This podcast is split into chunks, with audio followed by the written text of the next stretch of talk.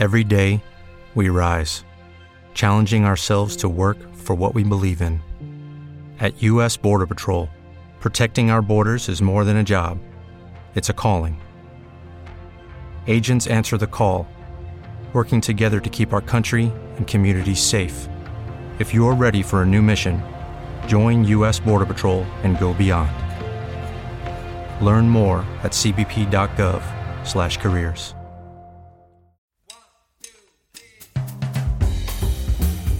Saber Más Radio, la ciencia y tecnología al alcance de todos. Un programa pensado para gente como tú y como yo. Comenzamos.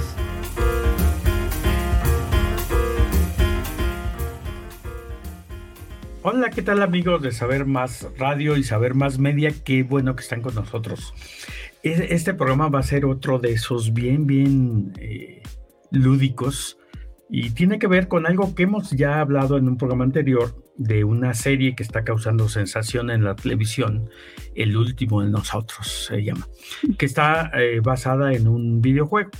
Y bueno, los que no nos escucharon en el programa pasado decíamos que esta serie es interesante, es una serie de fantasía, eh, de ficción completamente, pero tiene algunos elementos que se pueden analizar a partir del ojo de la ciencia.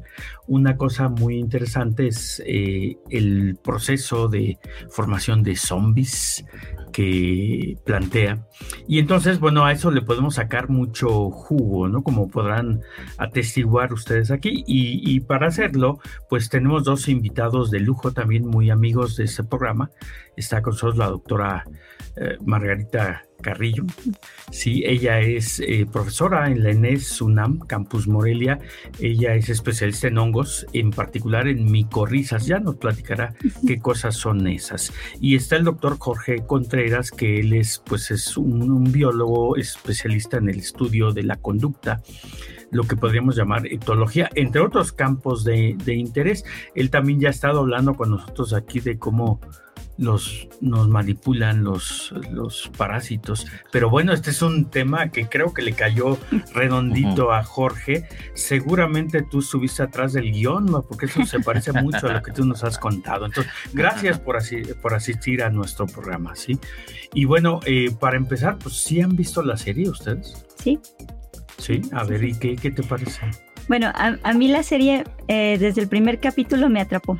Este, y un poco es por porque pone eh, a unos organismos que a mí me gustan mucho, que son los hongos, pero además pone el papel de los científicos identificando el, al hongo lo que está haciendo y qué está pasando con, con las personas, ¿no? sí, sí, esto es interesante y muy dramático cuando le preguntan a la, digo, no quiero hacer spoiler, pero cuando le preguntan a la micóloga, ¿no? ¿Y qué podemos hacer vacuna o algo? Dice, no, pues más bien échale bomba. Échale una bomba. Eso es muy terrible, ¿no? Y Jorge, tú también tienes antecedentes con este juego, con esta serie. Sí, bueno, yo la verdad no tenía ganas de verla, eh, no, no se me antojaba verla, pero ahora que me invitaron y que supe de qué trataba, eh, le pregunté a mi hijo, eh, Mateo, que le mando saludo, y, y, él afortunadamente sabe de videojuegos, y entonces me contó como más detalles y le platiqué que estaba la serie, la, la vimos junta, juntos, ya la terminamos, eh, la vimos con mi esposa y Mateo,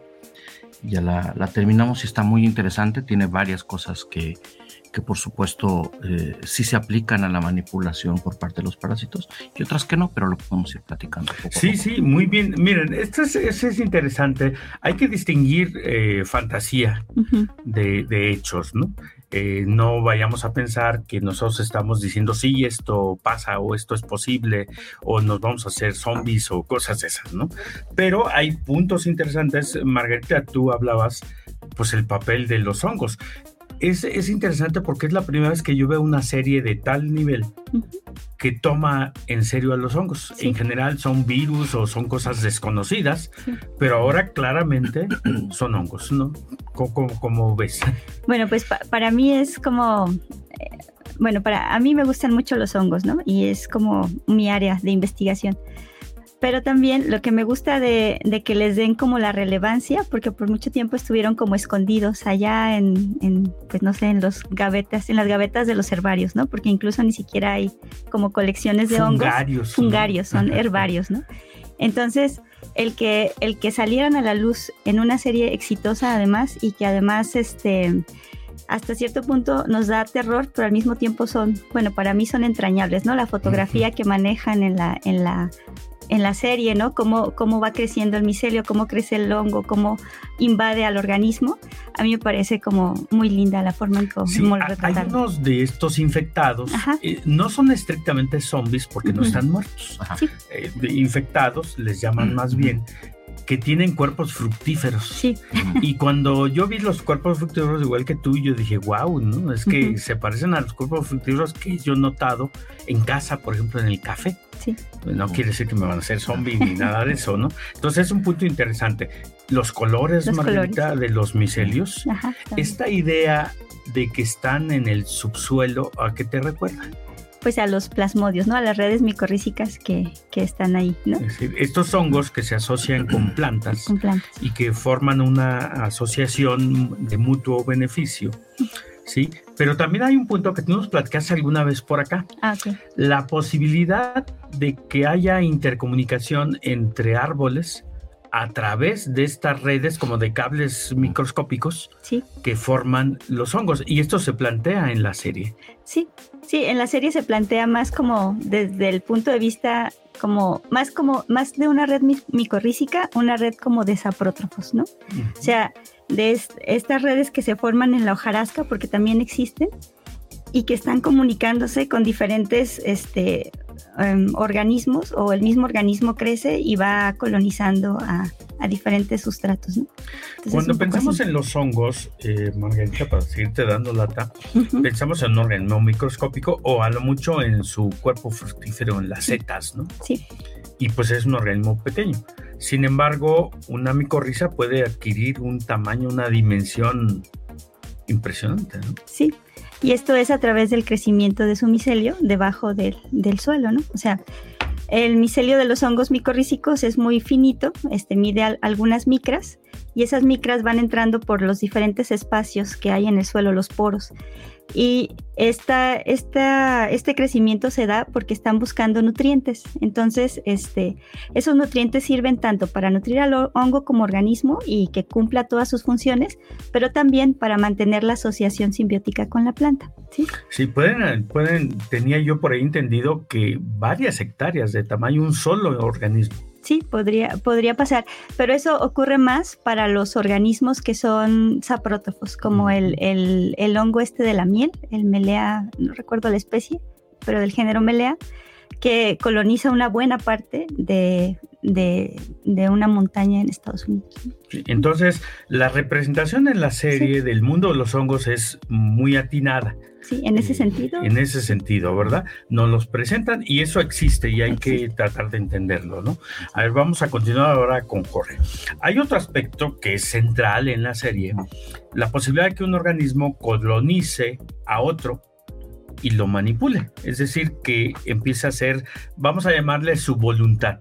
No podemos saber si es voluntad del hongo, pero ahí se habla en concreto de, un género, Cordyceps o Fiocordyceps en este caso, que sabemos muy bien que hace eso con las hormigas.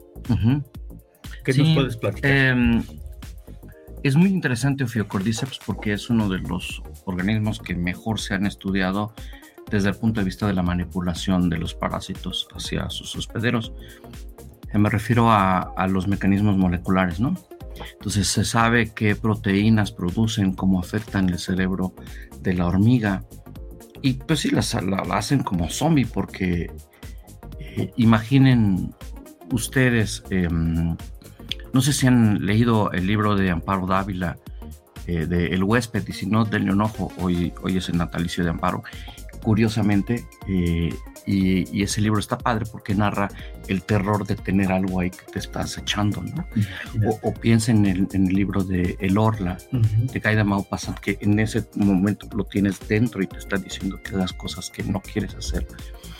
y estamos hablando de terror de principios del siglo XX, fines del siglo XIX. Exactamente.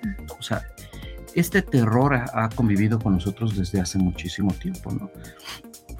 Y, bueno, pues sí existe en la naturaleza, hay organismos manipuladores como de la mente de, los invertebrados. Y Ophiocordyceps lo que hace en la naturaleza que una vez que, infecta a un organismo a través de la cutícula, de la parte externa, penetra, tiene una cosa que, penetra, eh, ya que está dentro del insecto, entonces comienza a invadir, a alimentarse del insecto, pero, pero este bicho vivo eh, comienza a, producir proteínas que llegan al cerebro y hace que la hormiga comience a, a deambular por el bosque.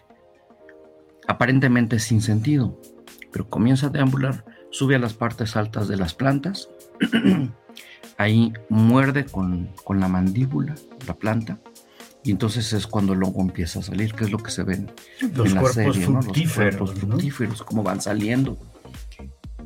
Salen los cuerpos fructíferos, liberan esporas, y entonces como están las partes altas, esas esporas vuelan al ir cayendo infectan a otros organismos, ¿no? Híjole, este es terrorífico y nos da una imagen distinta de los hongos. Vamos, la micorriza es el, sinónimo de la buena onda y Ophiocordyceps todo lo contrario. Para que entendamos que el mundo natural, pues es así. no es que sea malo ni mucho menos, así funciona, ¿no? Pero, pero me llama a mí mucho la atención esta parte de terror, porque eh, yo trabajo con un hongo que es lo más parecido a la película de Alien, ¿se acuerdan? Eh, o sea, que entra al organismo, crece en el organismo y llega un momento en que destruye al organismo. Pero aquí estamos hablando de plantas, ¿no? Por fortuna. Entonces, esto existe, eh, la ficción pues termina alimentándose de la, de la naturaleza. Estoy haciendo un poco de tiempo para ir al corte, pero bueno, e, esto eh, debería de, llevarnos, o como lo ven así rápido ustedes, a comprender de otra manera la naturaleza, a, verla en su justa dimensión.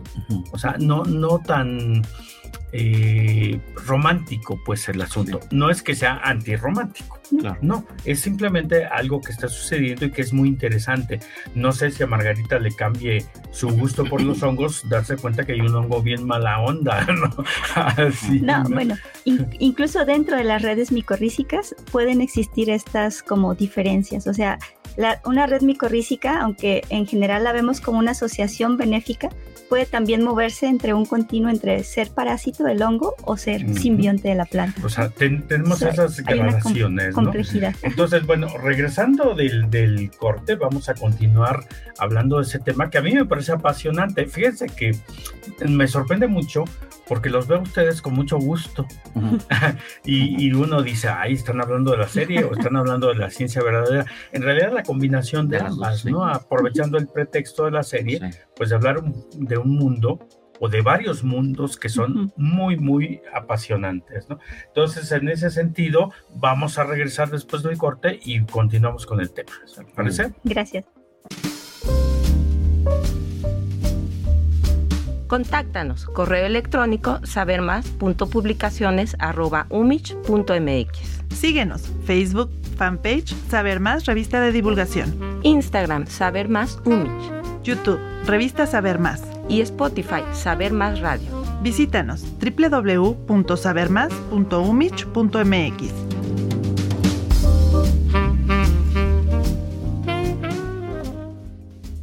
Muy bien amigos de Saber Más, qué bueno que se quedaron con nosotros en el programa.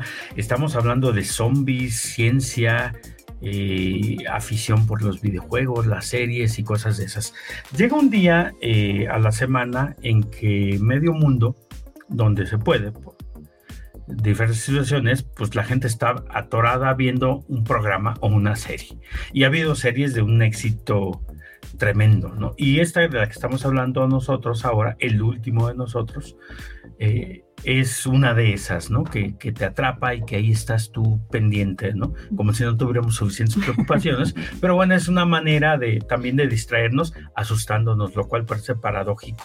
Pero bueno, siempre pensamos que los hongos, como otros parásitos, tienen esa capacidad como las que nos describías en el, eh, Jorge, en el corte anterior, con Cordyceps, con hormigas, pero uno dice, bueno, pues las hormigas, pero, pero a nosotros no nos pasa nada, nosotros pues somos la cumbre, la civilización de la evolución, y entonces pues nadie nos ataca, ¿no? Que nos haga zombies. Sí. ¿Cómo ves? Mm, no, pues.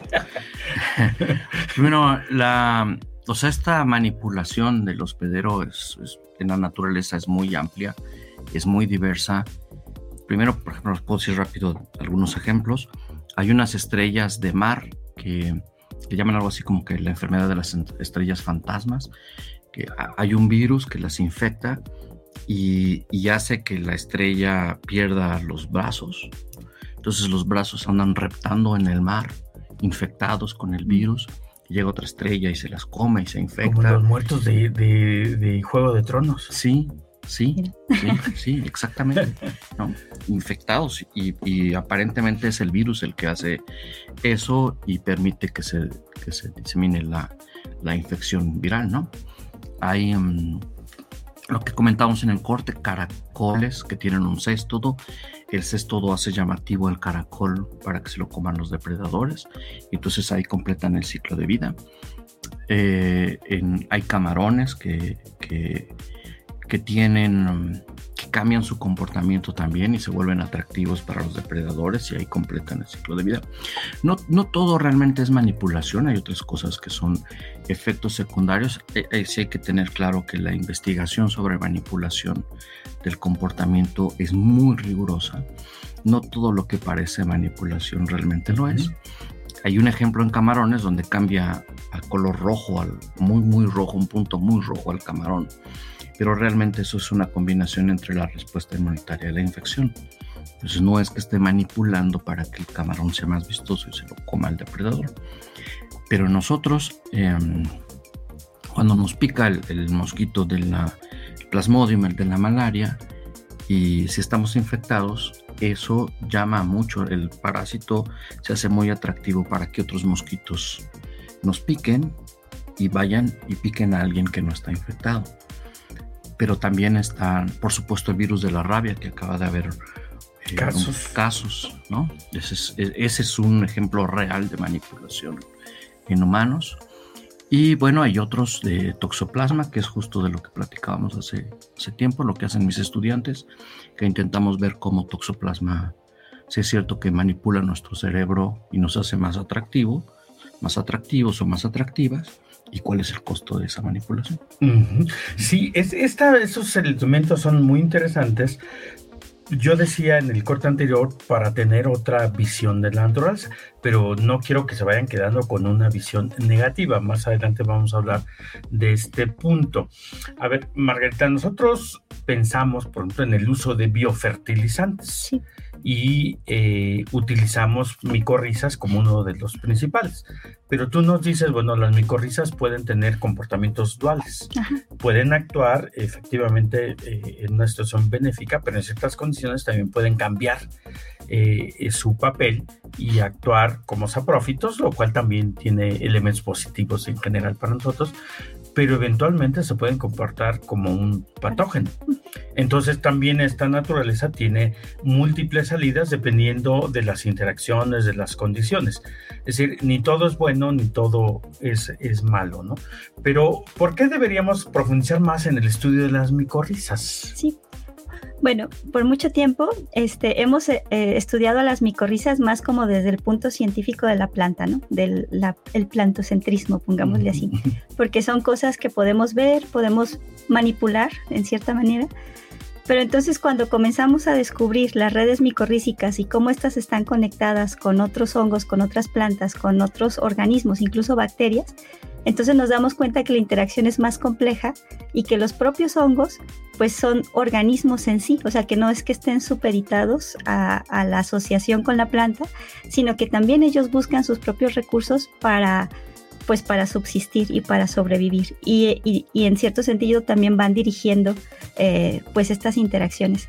Ahora, ¿por qué los estudia? ¿Por qué es importante estudiarlos como desde otra perspectiva, una perspectiva más micocéntrica, aunque yo diría micorrizocéntrica. Pues porque, porque el suelo pues es un, es un ambiente complejo que hasta hace poco tiempo todavía lo considerábamos como algo que pues ahí estaba, muerto, sin vida, ¿no? Sin embargo, muchos de los procesos que ahí se llevan a cabo este, son la base para lo que siguen las redes tróficas arriba del suelo. Fíjate, esto es interesante y yo, quiero eh, referirme, Jorge, pues a la cantidad de bacterias, virus, protozoarios, hongos que hay en nuestro cuerpo por ejemplo, en el tracto digestivo, y que ahora sabemos que tienen papeles mucho más complejos que simplemente estar ahí. Incluso eh, se ha observado, por ejemplo, que aumenta nuestro deseo por cierto tipo de comidas. porque utilizan muchos de esos sustratos para su propio desarrollo. Es decir, hay eh, vamos, vas a cuestionar que se, es manipulación exactamente, pero hay un cambio conductual de la manera que sea, y nosotros vamos a comer pastelitos para que se desarrollen ahí. Sí, incluso muchas enfermedades nerviosas, por ejemplo, están asociadas a la presencia o ausencia de este tipo de bichos. Entonces, ¿por qué es interesante estudiar la manipulación? Fíjate que, y ahí tienes mucha razón, el campo del, de la manipulación es mucho más amplio que la manipulación del parásito hacia el hospedero. La manipulación incluye la manipulación de los hijos hacia los padres, de los padres hacia los hijos, de las parejas, pero también de nuestra microbiota, cómo eh, interactúan con nuestro cerebro y eso favorece a la microbiota, pero también a nosotros, ¿no? Por ejemplo, hay moscas en donde las bacterias favorecen la producción de feromonas. Los machos son súper atractivos para las hembras. Copulan con varias hembras y transmiten no solamente sus genes, sino también las bacterias. Sus bichos. igual que nosotros. Igual que nosotros. Y algo que se dejó de lado por mucho tiempo fueron los hongos, el papel de los hongos. Se hablaba de, del microbioma, tomando en cuenta bacterias y virus, un poco menos virus, pero mucho menos el papel de los hongos en, ese tipo de manipulaciones. Y ahora nos damos cuenta, fíjate, a partir de un asunto muy tangencial, que son eh, una serie fantástica, eh, fantástica en el sentido de la fantasía, vamos a ver si les gusta, pero eh, nos damos cuenta que sí hay mucha gente trabajando este tipo de aspectos, lo cual me parece positivo, y nos damos cuenta que incluso viendo las series hay forma, o los cómics, o los videojuegos, hay formas de aprender si lo usamos correctamente. Si es el motivo que nos genera las preguntas y nos lleva a indagar más. Eso es algo que a mí me, me, ha gustado de este tipo de series que han cambiado radicalmente respecto a las telenovelas que no veía, A los chorizos así sin ningún sentido, ¿no? Por ejemplo, así rapidísimo, me pareció muy interesante cuando inicia la serie que le preguntan al científico, oye, ¿tú qué opinas? ¿No? Y como que dice, no, pero los hongos, con los hongos, aguas, porque en primer lugar no se han estudiado. Ese es un punto fundamental, ¿no? A mí también, y lo confieso, como lo decía Margarita hace rato, ese fue el punto que me atrapó porque me di cuenta que había un sentido ya diferente de, bondad o maldad, sino de conocimiento y desconocimiento. Pues cómo lo combatimos, pues la verdad es que no sé. Platicábamos ahí en el corte que combatir los hongos es mucho más complicado que combatir una bacteria. Eh, porque se parecen mucho a nosotros. Ya lo platicaremos en otra ocasión. Les quiero hacer una pregunta bien truculenta para los amigos de la radio nos presenta un, un, ambiente terrorífico que viene de la naturaleza. Por primera vez no es el diablo, ni es la mala leche, ni nada. Es un organismo perfectamente conocible. Entonces, la naturaleza es terrible, es mala, es que, ¿qué piensan ustedes? No sé. no, bueno, digo que por supuesto que no. O sea, la naturaleza es la naturaleza. Eh, nosotros nos encasillamos en, pensar que es buena, que es sabia, que es mala, pero no. O sea, realmente si, si leemos sobre la naturaleza, veremos que es, yo la categorizaría como, como fantástica, como muy interesante. sin, sin asignarle a Y a la que tenemos que comprender si queremos vivir en ella. Sí, para mí la naturaleza es este, pues compleja, ¿no? Y creo que esta complejidad tiene que ver con las interacciones que se van llevando a cabo entre, entre las, pues, los diferentes organismos que la componen. Pero además, pues la naturaleza la, la, estudiamos nosotros desde nuestra percepción como seres humanos, ¿no? Donde tenemos pues ciertas, ciertos valores o cierto, cierta, cierta cultura que nos hace pensar que las cosas en la naturaleza podrían tener algo bueno o algo malo, cuando la naturaleza, pues es la naturaleza, ¿no? y nosotros somos parte. Y nosotros somos parte de esa naturaleza. Entonces, en ese sentido, si tenemos una visión ya más consciente de la naturaleza y conocimiento, pues deberíamos ser más responsables, ¿no? Sí, más responsables. Tanto para evitar estos desequilibrios que constituyen enfermedades, como pues el desastre natural que de alguna u otra manera estamos atestiguando. Muchas de estas grandes pandemias son el resultado de los efectos, por ejemplo, del cambio climático. En el caso concreto de los hongos, se está hablando, ya lo platicaremos en otra ocasión, por ejemplo, de la llegada de esporas de Aspergillus niger desde el norte de África. a los bancos de coral del Caribe que están destrozando los campos de coral eventualmente nos pueden llegar a nosotros y tener aspergelosis y estas cosas. Y eso sí es responsabilidad nuestra. Sí. Así que eh, tenemos que dejar de calificar a la naturaleza y empezar a calificarnos nosotros si lo que hacemos es positivo o no. Oigan, yo les quiero agradecer su presencia en este programa. Es un motivo para hablar de ciencia, un videojuego, una serie de televisión. Y me gustaría que nos dejaran otro ratito, nos dieran otros 15 minutitos para hablar con los amigos de Saber Más Media. Por lo pronto nos despedimos de la radio. Gracias, por favor. Gracias, gracias, gracias. Gracias, gracias.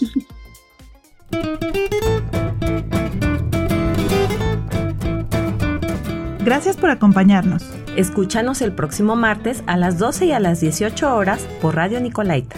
Saber Más Radio una producción del Departamento de Comunicación de la Ciencia de la Coordinación de la Investigación Científica. Universidad Michoacana de San Nicolás de Hidalgo.